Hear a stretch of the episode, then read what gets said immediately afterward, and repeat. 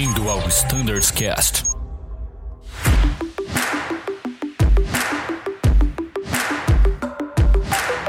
Fala galera do Standards Cast, sejam todos muito bem-vindos a bordo desse episódio em que vamos falar da RST Alpha do A330.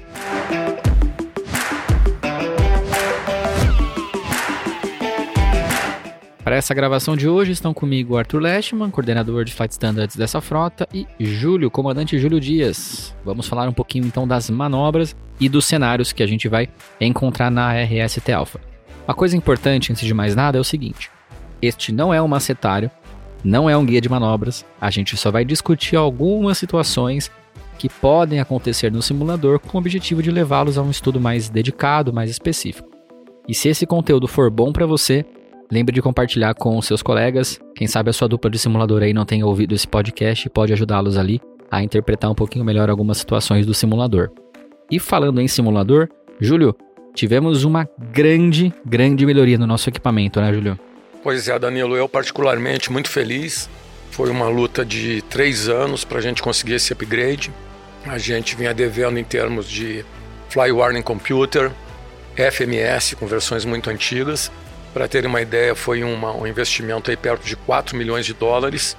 E hoje, com muito prazer, eu digo que nós temos um dos melhores simuladores do mundo. Para ser mais exato, Cabin Standards 3.0, que é a medida da Airbus em relação à eletrônica embarcada em aeronaves e simuladores, só temos um simulador do mesmo update que se encontra lá em, na sede da Airbus em Toulouse.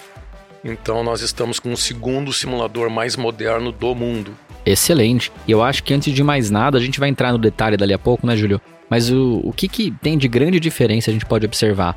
Eu sei que tem o TCAS Blue, né? Tem algumas coisas legais lá. O que mais tem? Olha, principalmente pro, para o instrutor, o ganho foi indescritível. Hoje nós temos a nossa tela de map, por visão de satélite, por acompanhamento on-time de taxiways, a gente acompanha o avião taxiando, é, como se fosse por GPS, com uma visão com muita resolução. Legal. E pelo próprio OS, com uma infinidade de ações e simulações que a gente não tinha nem perto no nosso simulador antigo. Que legal. Nosso simulador antigo a gente pecava por um FWC diferente do nosso avião, pecava por um FMS diferente do nosso avião. Hoje nós temos um FMS Thales, as coisas acontecem como acontecem no avião. Era a, prime... era a dificuldade do pessoal no primeiro dia se adaptar a um FMS Honeywell que a gente tinha, isso já não existe mais. Legal. E ganhos infinitos, ganhos infinitos com mensagens de ECAN que inclusive estão à frente dos nossos aviões. Pela informação que eu tenho lá da Airbus e da CAI, eh, esse simulador reflete uma série de A330 NEO fabricados a partir de julho do ano passado que vieram com essa eletrônica embarcada. Então, um ganho sensacional, pessoal. Sensacional. Fiz o meu treinamento Eco recentemente e atesto isso. A gente testou e treinou, aliás, a gente treinou o TCAS Blue, o Bus e várias outras manobras.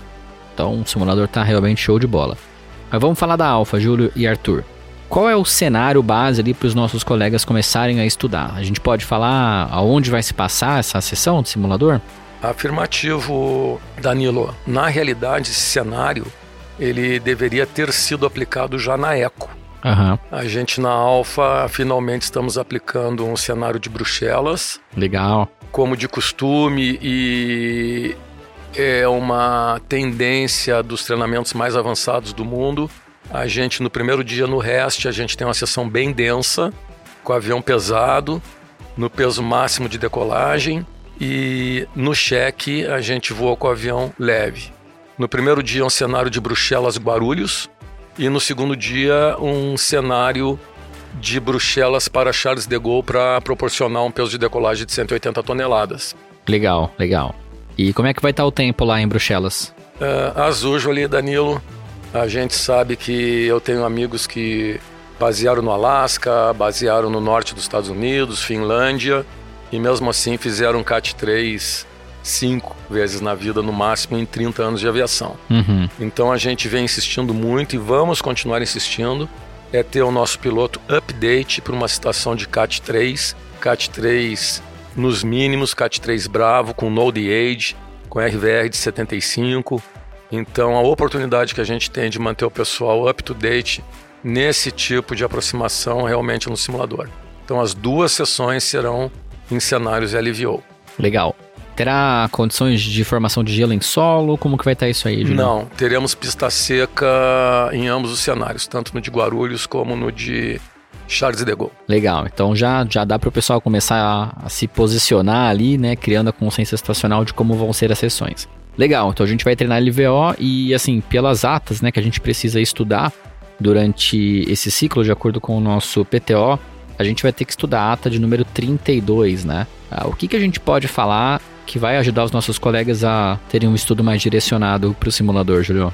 A ata 32, né, Danilo, que envolve Learning Gear, envolve sistemas de BSU. Então é uma ata que quando acontece a falha, às vezes, por exemplo, um reset de BSU é um reset que tem que ser feito com muita atenção.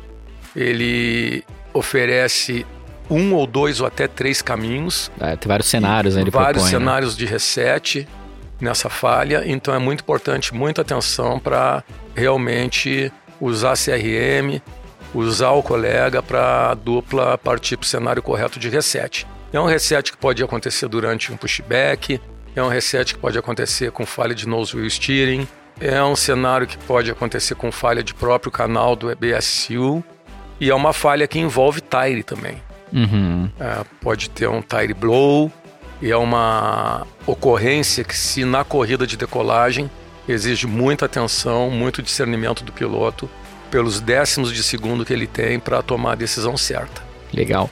Vamos falar mais sobre esse cenário de, de tire blown durante uma corrida de decolagem daqui a pouco. Mas ainda sobre a ATA 32, né? Lembrar os colegas que nos ouvem de que existem memory items aplicados a essa ATA, que é o Memory Item de Loss of Breaks, correto, Arthur? O que, que a gente Danilo. pode falar da execução correta dessa manobra aí? Bom, de início, a partir do momento que a tripulação perceber que, que perdeu o freio, né, loss of braking, reverso máximo, né? Então, o primeiro recurso de frenagem imediato que fica disponível para a tripulação. Depois disso, então, a alternativa imediata que a gente tem é desligar o anti-skid, perder o nose steering e passar para o freio alternado, né? Então, a partir disso, a gente ganha uma segunda chance, vamos dizer assim, que é utilizar o freio alternado, lembrando sempre de modular até no máximo 1000 PSI, né? Porque senão o freio vai entrar com tudo, então essa é outra observação do Memory Item. Não dando certo, então o último recurso que sobrou é utilizar o Parking Brake é, gradually, né, e as required, para finalizar essa manobra e evitar abalroamento, colisões, enfim, né, para simplesmente parar a aeronave.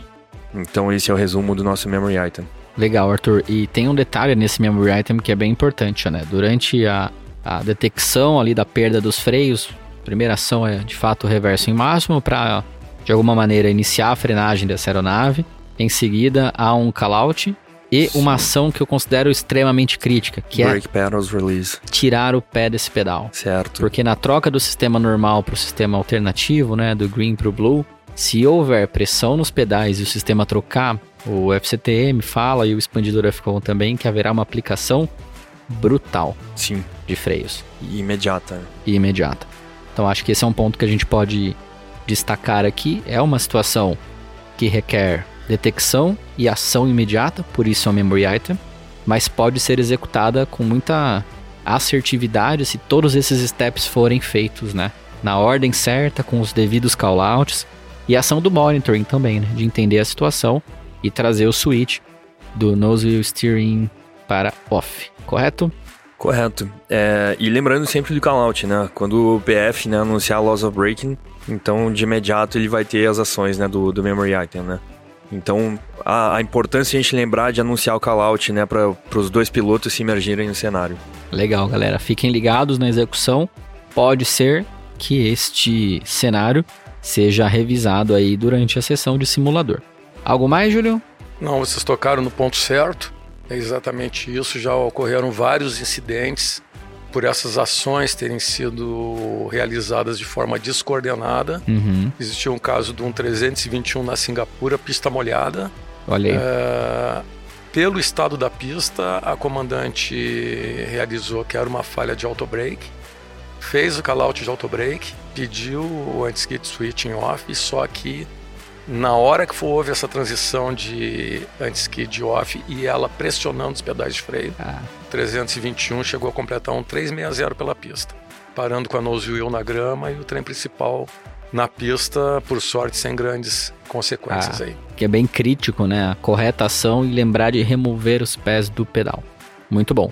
Seguindo, então, a gente vai ter alguma situação de, de freios ou trem de pouso, ata 32 ali durante o- a nossa sessão e, e teremos também a oportunidade de treinar uma grande novidade do simulador, né? Que seria o TCAS Blue. A gente já tem os aviões, os Neo, né? Todo mundo sabe com essa função. Mas ah, poucos tiveram a oportunidade de treinar em simulador.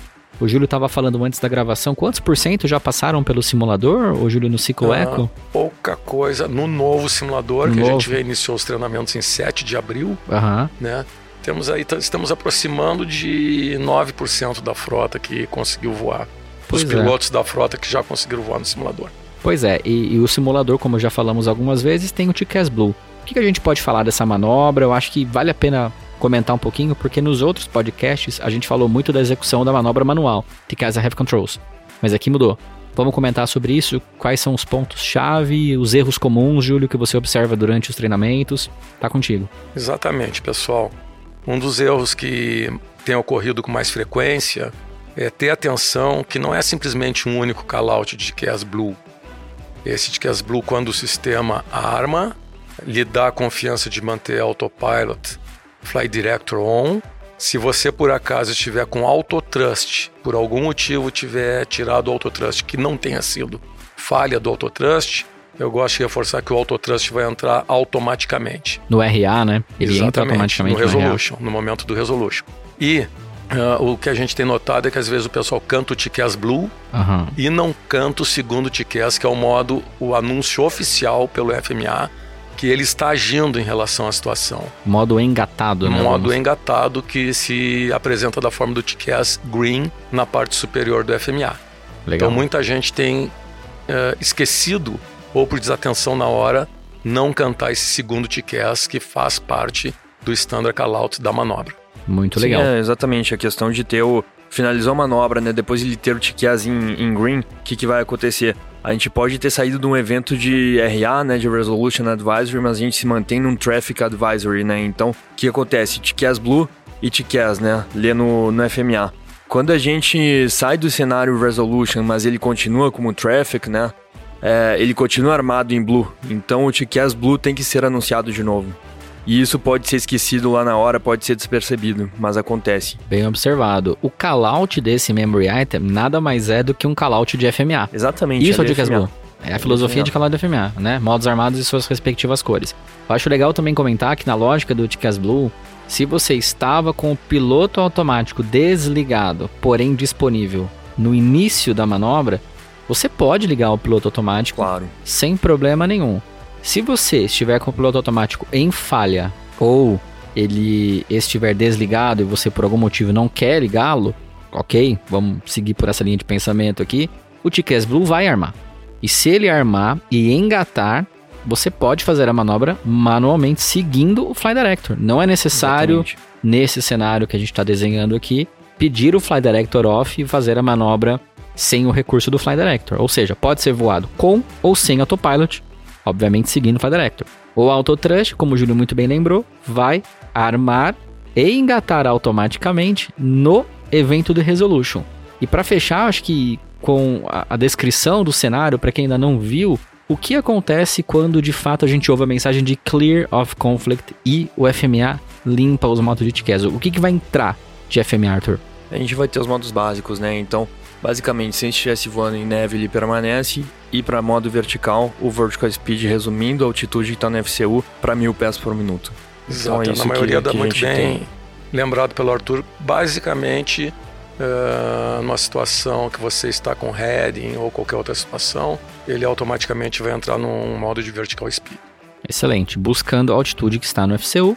E aí, tá tudo armado, segue-se o voo normalmente, tem os anúncios para o órgão ATC, que o Pilot Monitoring deve executar, é importante justamente que eu ia lembrar. tocar. Ah, por incrível que pareça, o pessoal estuda, memoriza e chega na hora H, o- as informações para o órgão ATC por algum motivo não saem. Sim. Então, pessoal, é criar a gente criar aqueles triggers saudáveis, né? No momento que você vê sempre num conceito de clean cockpit, que é essencial para voar o Airbus, no momento adequado, mas o quanto antes, falar a fraseologia padrão. A gente sabe que tem uma pequena diferença do inglês para o português, Uhum. mas qualquer uma das duas é bem-vinda, né? E o outro, isso no início da manobra, tá? Assim que o avião entrar na manobra, é o momento de avisar o órgão de controle. Por outro lado, na saída da manobra é muito mais fácil. O próprio alto calauto do avião Ele te lembra, vai né? cantar para você Clear of Conflict. Exato. Você simplesmente vai acrescentar o número do seu voo e para que altitude você está indo, Exato. tanto descendo como subindo. Mas isso acontece e eventualmente acontece em manobras e que não existe o call-out nem da entrada e nem da saída. Uhum. E é um ponto de atenção, pessoal. Imagine isso na vida real. Isso é importantíssimo ter isso no sangue. Legal, show de bola. Esse o TCAS Blue, a gente vai treinar e vai ser bem, bem legal. E, e aquelas as outras questões importantes nessa manobra, né? Então, o PF nunca vai olhar para fora no momento da manobra, né? Buscando o, o tráfego. É sempre seguir o que o, o instrumento está nos mostrando. É, informar o controle, então, né? Era exatamente o que a gente estava falando agora. E a gente ainda estava comentando sobre autotrust, né? É importante que se a gente tiver com o autotrust off, no mesmo momento que a gente tiver o resolution, o autotrust vai ativar, inclusive, tá? Ele vai ficar ativo. Então é importante que, é, caso a gente esteja voando com o autotrust off, dê o, o traffic advisory. O PF já tem que solicitar para o PM que o autotrust seja reativado e as manetes sejam retornadas para climb, tá? Para no momento do resolution advisory, o autotrust ter potência full disponível para atuar no momento da manobra. Legal, Arthur, muito e sempre bem vale lembrar que a gente Isso tem aí, aquele Arthur. vídeo gravado no, no, no simulador da 320 na época, né? Tá disponível nos comunicados de Fly Standard de 2021.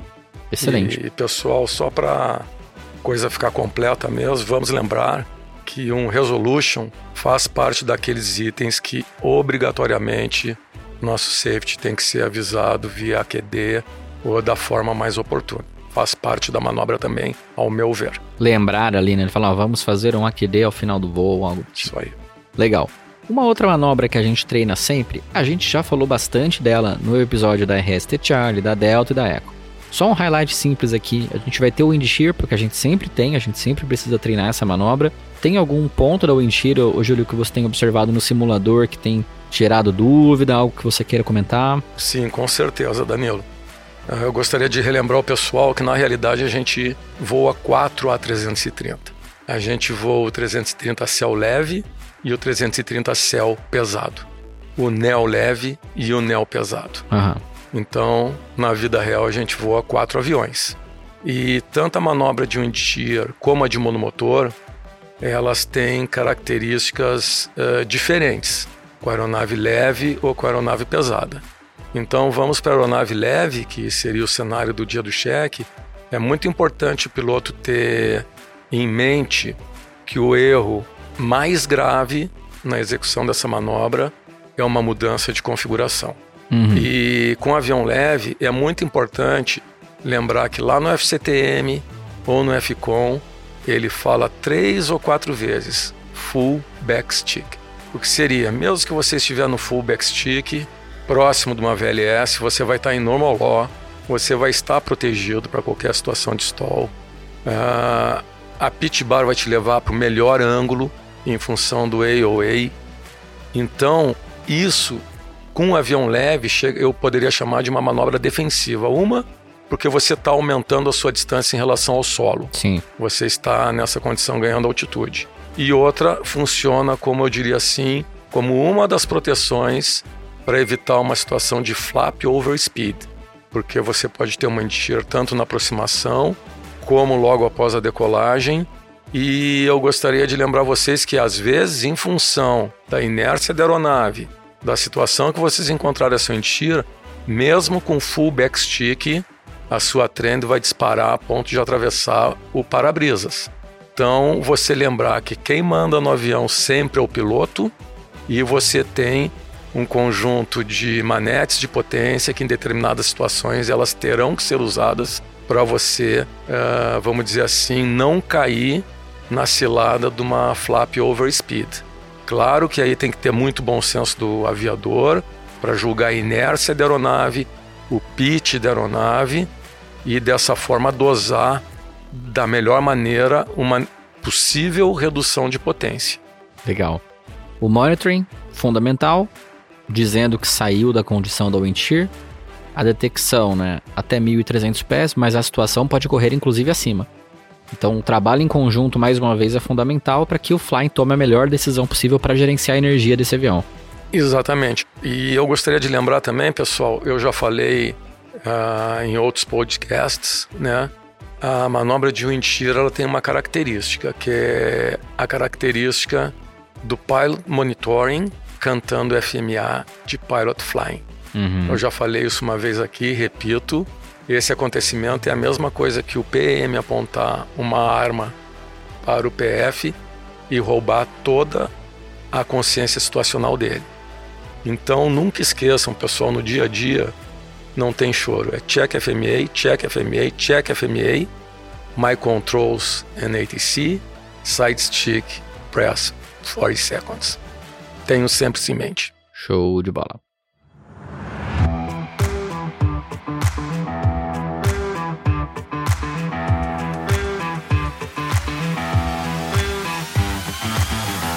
Uma coisa legal que esse simulador nos trouxe também é a questão de upset recovery. Ele tem alguns modos lá, né, para para o instrutor setar essa manobra, não mais precisa fechar o olho, o colega colocar numa posição de atitude anormal, né?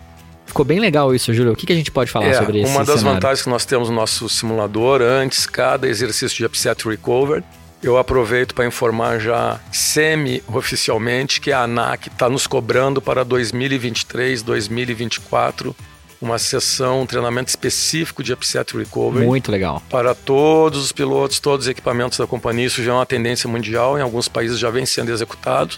Então, com relação a essa exigência de EASA e FAA, os fabricantes de simulador foram obrigados a desenvolver um cenário melhor. A gente treinou isso no ano passado e vocês lembram que é um grande exercício por parte do instrutor. Tira a DR daqui, tira Sim. a DR de lá. Às vezes o sistema não recupera, aí tem que groundear, tem que fazer reset.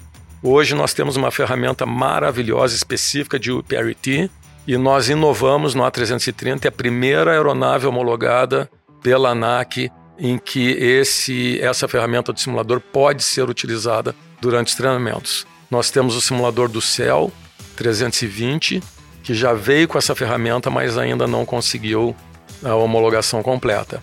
Então isso nos ajudou muito no treinamento, tanto o instrutor como o piloto. Né? A gente tem uma, uma parte do iOS que a gente monitora toda a upset recovery. A gente tem uma informação acurada do envelope da aeronave, mostrando em tempo real lá no nosso iOS. Que legal. A gente tem uma informação de G instantânea também. E a gente tem como colocar o simulador na posição em que se, iniciará a recuperação uh, de uma forma muito mais confortável, tanto do piloto para o instrutor. Muito legal. Vale a pena, foi bem legal treinar isso daí na Eco. É uma baita ferramenta é. Nós temos ainda, que show. é previsto no treinamento full. Eu e mais alguns uh, instrutores do VIN tivemos a chance de pegar um curso cortesia da Airbus no ano passado. Ficamos 20 dias com o pessoal da Airbus aqui na Uni. É, tipo, uma semana de, de ground school, mais uma semana de simulador. Legal. Explorando já isso que a ANAC vem pedindo. E a ferramenta é tão boa no simulador, pessoal, que a gente pode gravar um vídeo literal. Pô. A gente pode gravar o piloto do cockpit sentado na posição de piloto, ele pode ver o simulador copiando a manobra de recuperação dele com informação de G, informação de visual, muito, muito legal. Sensacional. Tem toda uma técnica, o FCT me descreve, né? Como se recupera nos high, nos low, enfim. A gente já falou disso nos outros podcasts, não vamos gastar tempo com isso aqui. Vale a pena então, pessoal, a revisar o conteúdo, tem bastante coisa legal escrita e saber que a gente vai treinar com uma ferramenta muito melhor. Exatamente, Mas também pessoal. é legal resumir a manobra aqui rapidamente. O Arthur gosta. Nariz para cima, a gente tem que recuperar energia, né? Então, se, se ele tiver com, apontando pro nariz totalmente para cima, a gente primeiro vai para baixo a linha do horizonte, a linha asa. Agora, Ou seja, nariz tá... induz bank se necessário, certo? Sim, Legal. exatamente. Se necessário, induz bank, inclusive. Sim. também, né, para retomar a atitude correta. Controlar o G. Show. Isso aí. Agora, nariz para baixo, né? Então a gente vendo o, o marrom aí do, do ADI na, na tela. Primeiro alinha a asa, depois né, nivela a asa, depois gradualmente vai recuperando aí para a central do ADI. Legal. Já que o pessoal entrou em detalhes Então aqui, eu vou acrescentar mais um pouquinho, pessoal. É, muito corretamente o, o Arthur citou, nose up. Primeira coisa é nariz para baixo. Nariz cruzando linha de horizonte inicia ah, o nivelamento de asas. Se for nose down, você tem que ganhar energia e ao mesmo tempo ganhar aerodinâmica. Né? Então, primeiro você nivela e depois eh, você começa a cabrar com asas niveladas para justamente não ter criar uma oportunidade de um stall nesse momento de recuperação, né?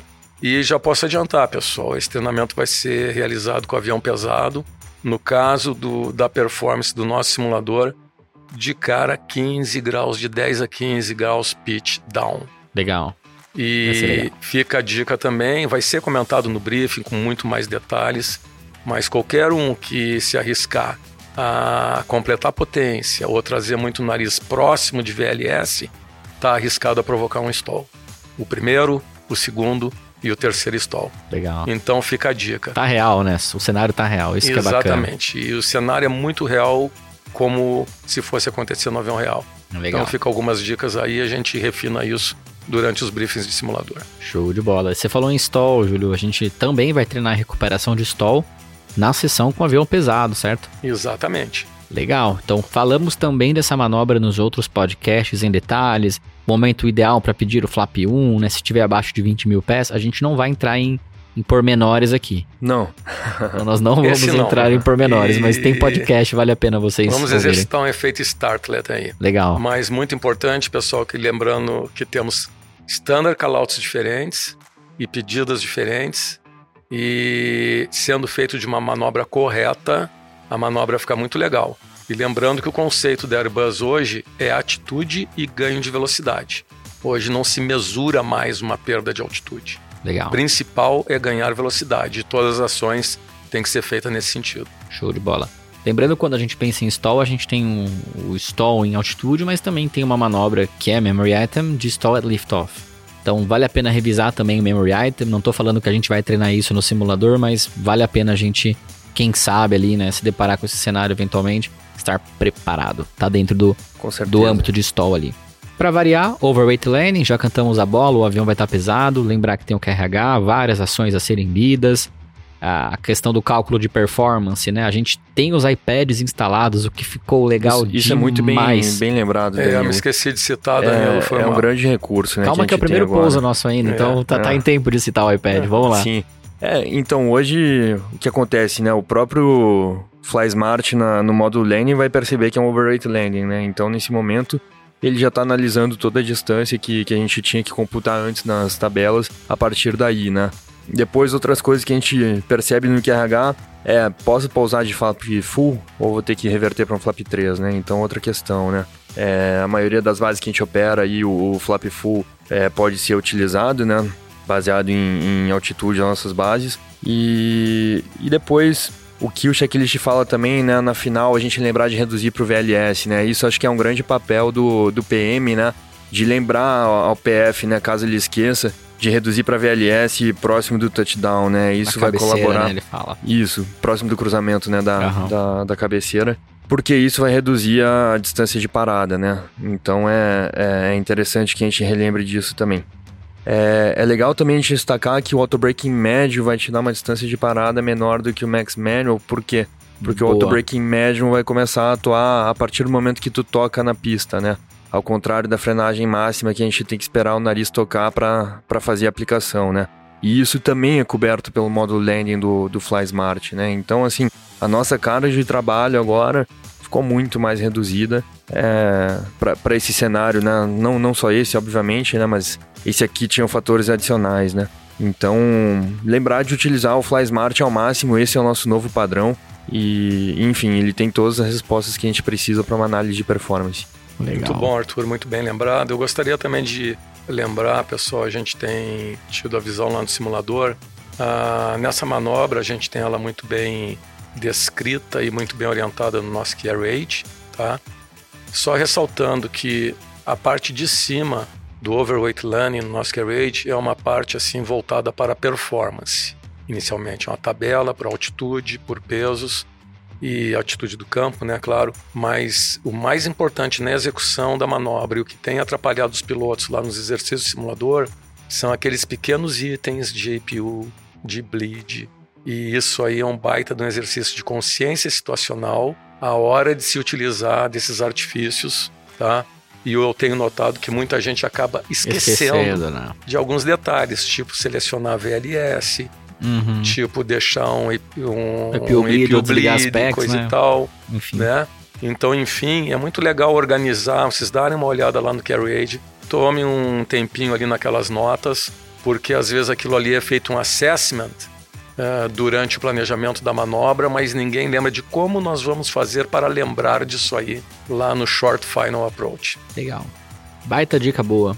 Essa da, das packs ou da, da APU, né? Pra você, enfim, ter uma pressurização, no caso do APU, alternativa ou não onerar ali a potência de motores se você desligar as duas packs sem o APU bleed.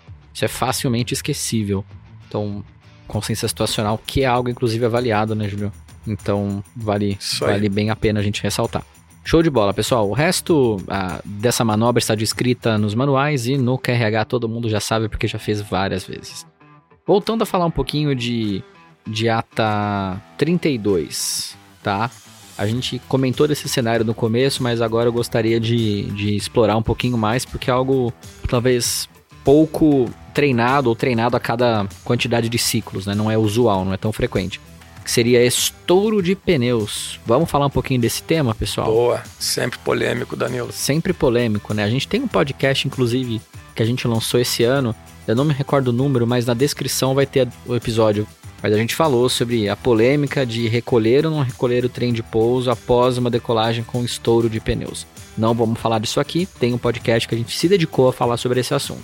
Mas o estouro de pneus pode também ocorrer durante a corrida de decolagem. Como que fica o gerenciamento dessa situação? Acho que antes de gerenciar, como que fica a detecção dessa situação? O que, que a gente tem de recurso no nosso avião para entender o que aconteceu ali em caso de estouro de pneus? É uma decisão rápida que vai incluir performance de decolagem, atrito da pista, se numa condição de chuva se numa condição de tempo seco, né?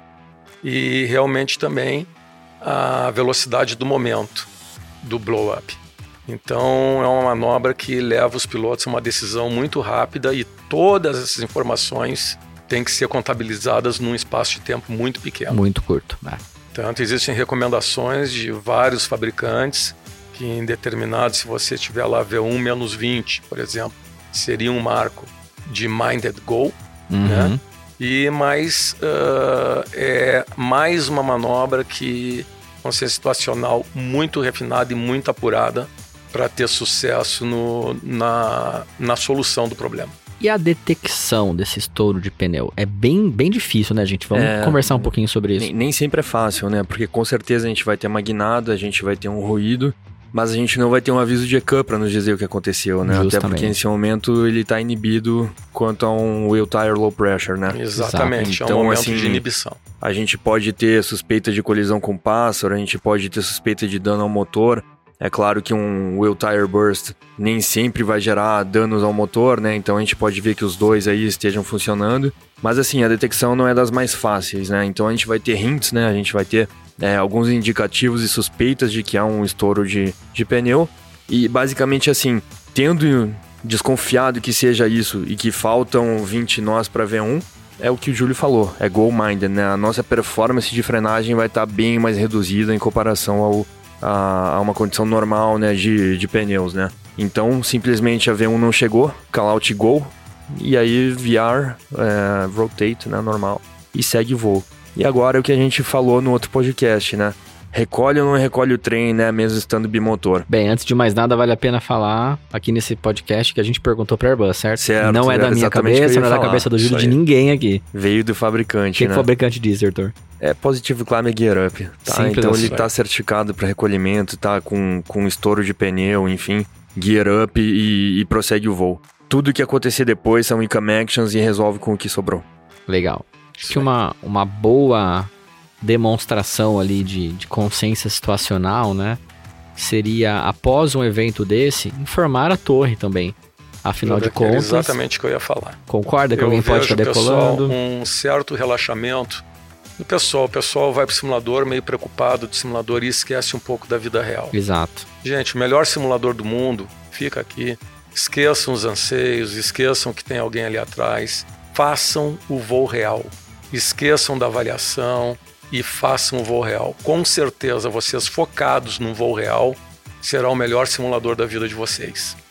Ah, muito bem colocado pelo Danilo. Eu vejo, como eu falei, o melhor voo de simulador é incorporar que está fazendo o voo real, o que você faria na vida real. Uhum. Então parta sempre desse goal-minded, tá? Eu vejo um certo relaxamento.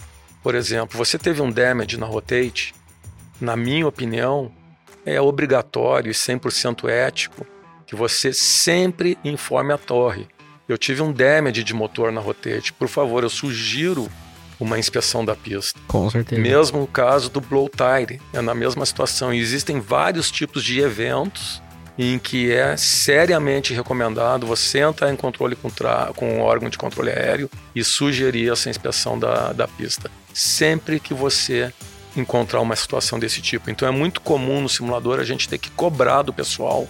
Pô, Julião, você está exigindo demais na vida real que você faria. Com certeza, é igual tomar um wind na decolagem. Né? Você vai então, se a gente já tiver esse doutrinamento e essas boas práticas de vida real no simulador, se acontecer alguma ocorrência desse tipo ou de outro tipo e você tiver essa índole já bem solidificada na sua aviação, vai estar ajudando muita gente e talvez até evitando alguma ocorrência grave.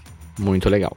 Pessoal, seguindo o nosso voo, é, é fundamental ressaltar que treinaremos a ATA 70. Sempre treinamos e sempre treinaremos, né, Julio? Relacionado a motor, a exigência e a gente precisa uh, manter os cenários ali. Exatamente, a exigência das autoridades e a gente tem esse treinamento em todas as sessões. E aí, pessoal, a gente vai treinar então falha de motor nos mais diversos cenários. Tem alguma dica que você queira dar, Júlio? A gente, nos outros episódios, reforço, a gente já descreveu toda a mecânica da manobra.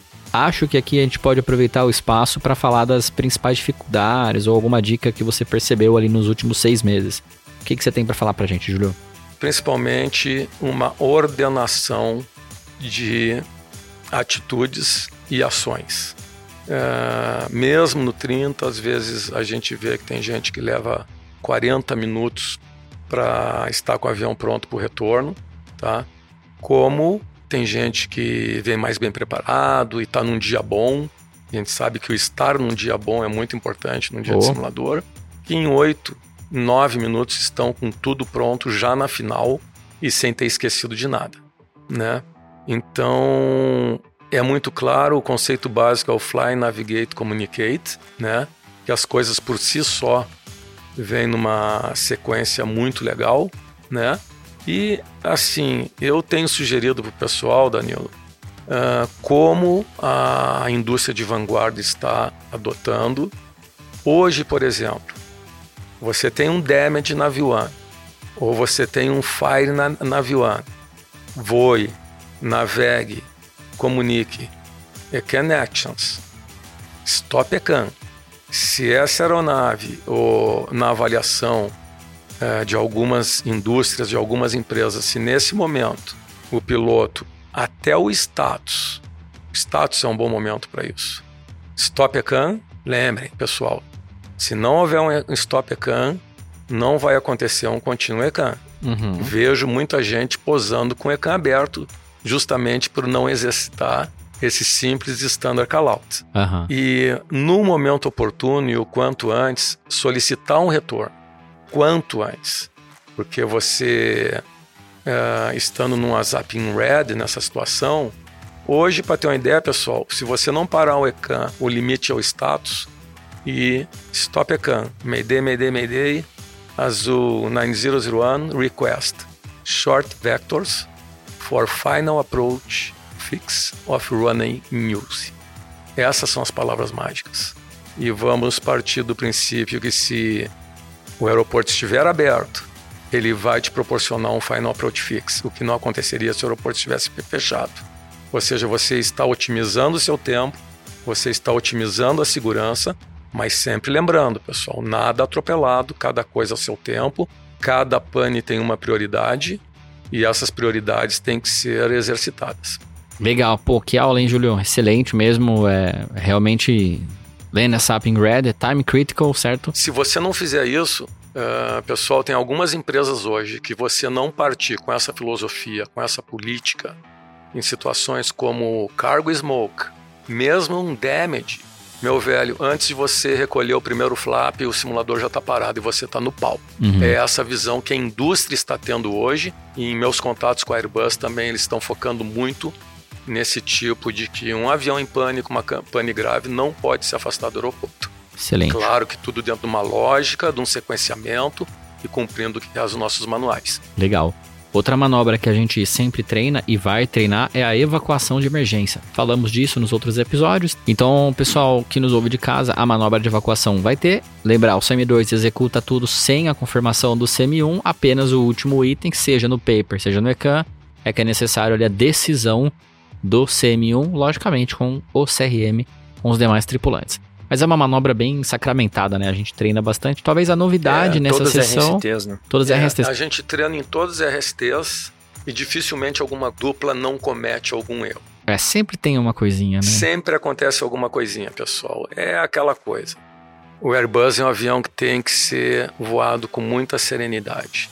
O Airbus, a filosofia Airbus um exercício de ética e respeito ao seu colega que está sentado ao seu lado.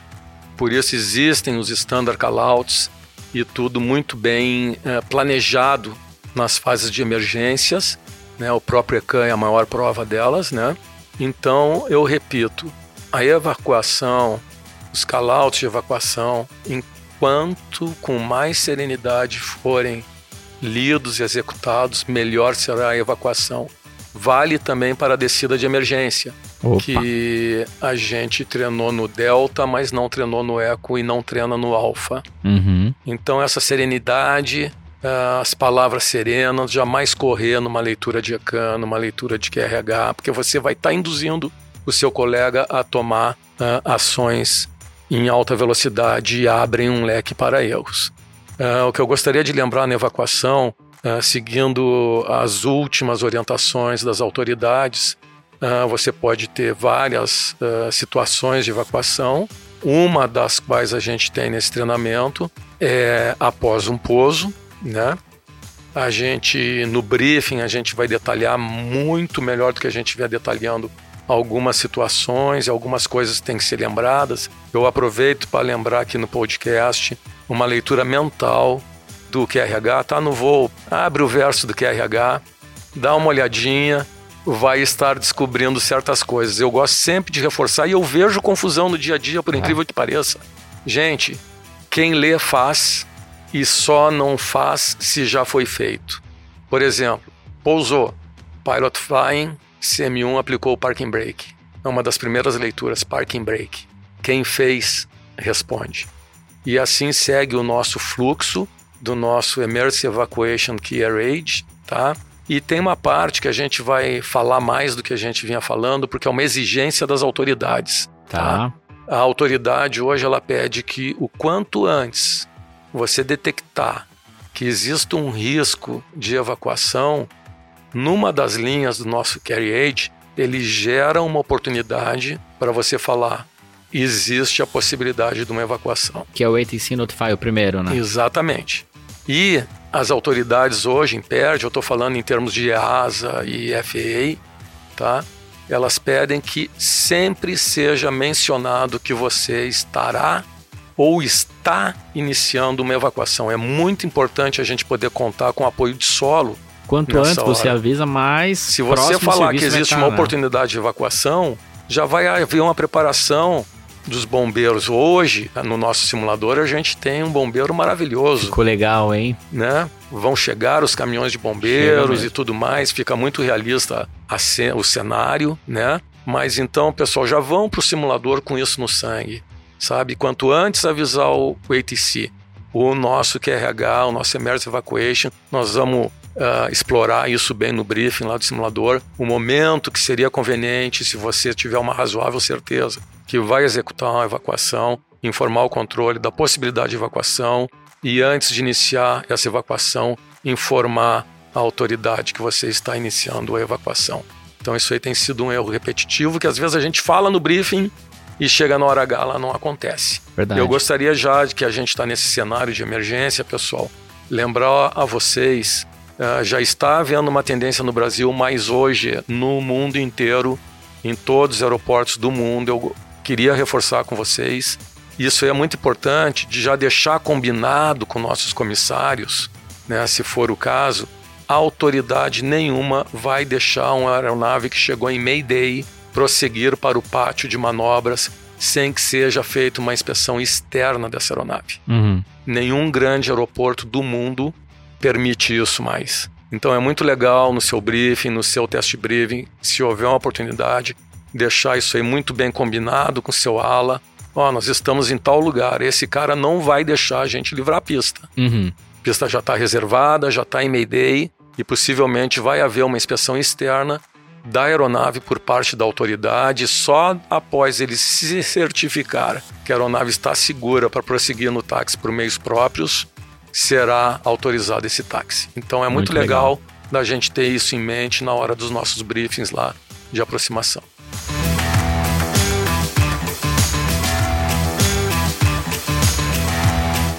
Show de bola, pessoal. Bem, acho que falamos de todas as atas, as manobras mais ah, frequentes e aquelas que têm gerado dúvida no simulador.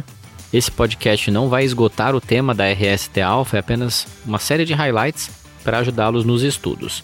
Acima de tudo, pessoal, todas as atas, todas as manobras que serão treinadas, não os itens treinados, mas os tipos de manobras estão descritos no PTO. Todo mundo sabe onde encontrar esse PTO, tá lá no nosso ADDocs e vale muito a pena o estudo prévio, a leitura dos manuais aplicáveis. Quero passar a palavra para o Arthur trazer aqui as considerações finais desse episódio. Acho que a gente cobriu tudo, Danilo, e o que eu sempre falo aqui é que a gente está sempre à disposição, né?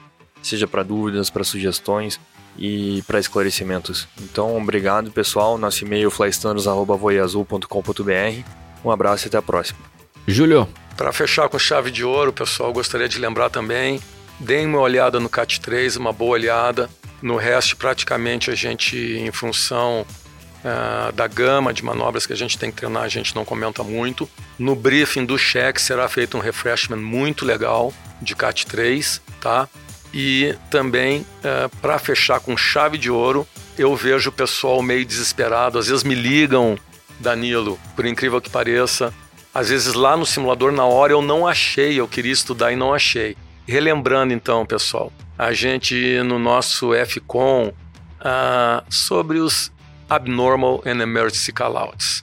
Tá? tá? Lá na parte de Introduction, a gente tem simplesmente o título dos Memory Items e dos Abnormal Emergency Callouts. Eu queria só relembrar, pessoal, que essa, esse assunto é muito bem coberto e completo. Ele está lá na parte de Abnormal Emergency Procedures, Procedures Abnormal Emergency. É uma das últimas atas que tem lá embaixo em Surveillance. Serve. E lá vocês podem encontrar todos os Abnormal e Emergency Procedures e, e Abnormal Callouts. Obrigado, pessoal, e 24 por 7 à disposição de vocês. Show de bola. Chave de ouro, hein, Júlio? Excelente. Pessoal que nos ouve, em caso de dúvidas, críticas ou sugestões, falem com a gente. Desejo a todos um excelente simulador, um excelente treinamento alfa. Usem e abusem da ferramenta que está muito legal. O simulador ficou show de bola. Até uma próxima e tchau!